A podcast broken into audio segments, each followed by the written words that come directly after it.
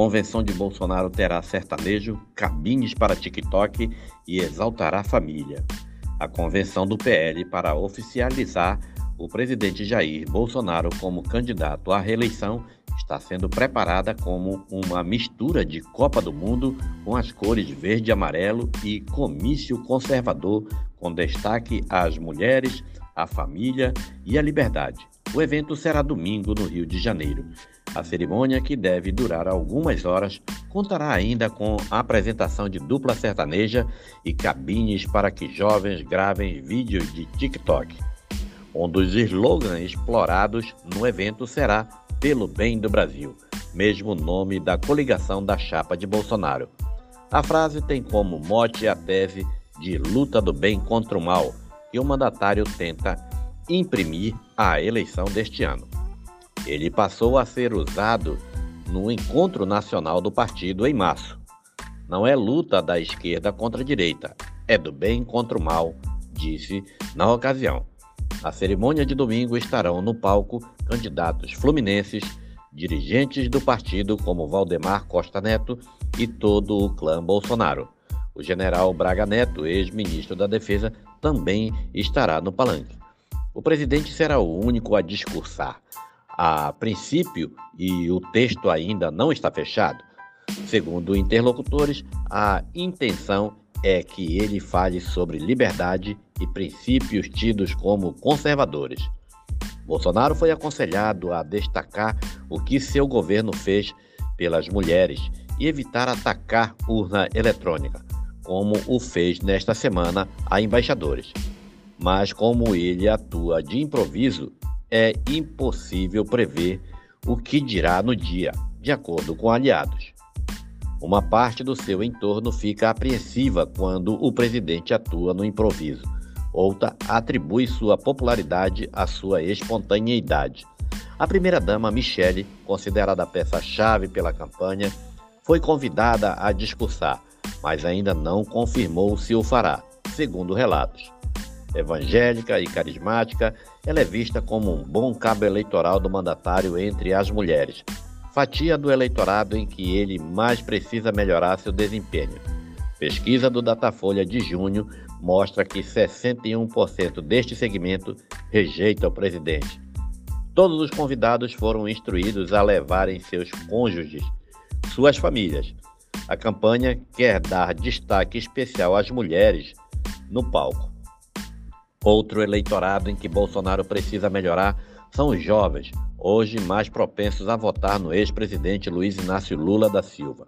A rejeição do mandatário entre esses eleitorados é de 60%, entre estudantes, 60%. Assim, a campanha organizou cabines de TikTok pelo estádio do Maracanãzinho. Apoiadores poderão gravar vídeos curtos para a rede social o intuito de impulsionar o evento. A Folha mostrou no final de abril que vídeos vinculados a Bolsonaro tinham audiência no TikTok 13 vezes superior aos conteúdos relacionados aos petistas, segundo uma pesquisa de doutorado.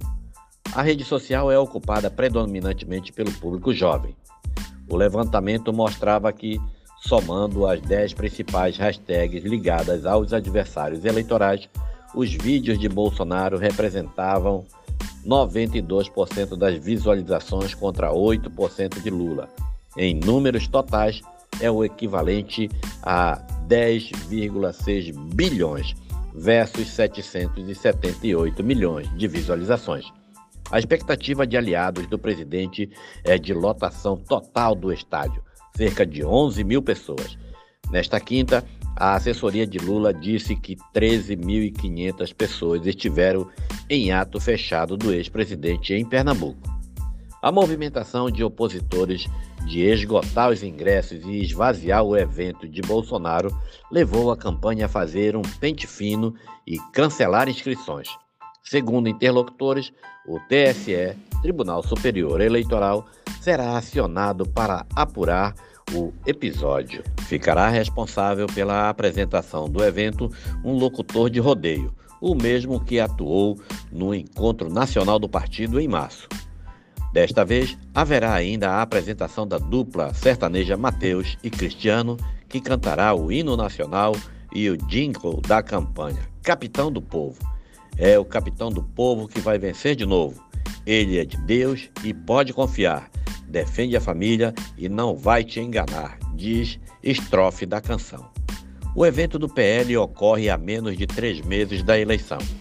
O chefe do executivo está em segundo lugar nas pesquisas de intenção de votos atrás do ex-presidente Lula. Levantamento do Datafolha no final de junho mostra o petista 19 pontos à frente de Bolsonaro, marcando 47% contra 28% do primeiro turno. A campanha começa oficialmente na segunda metade de agosto.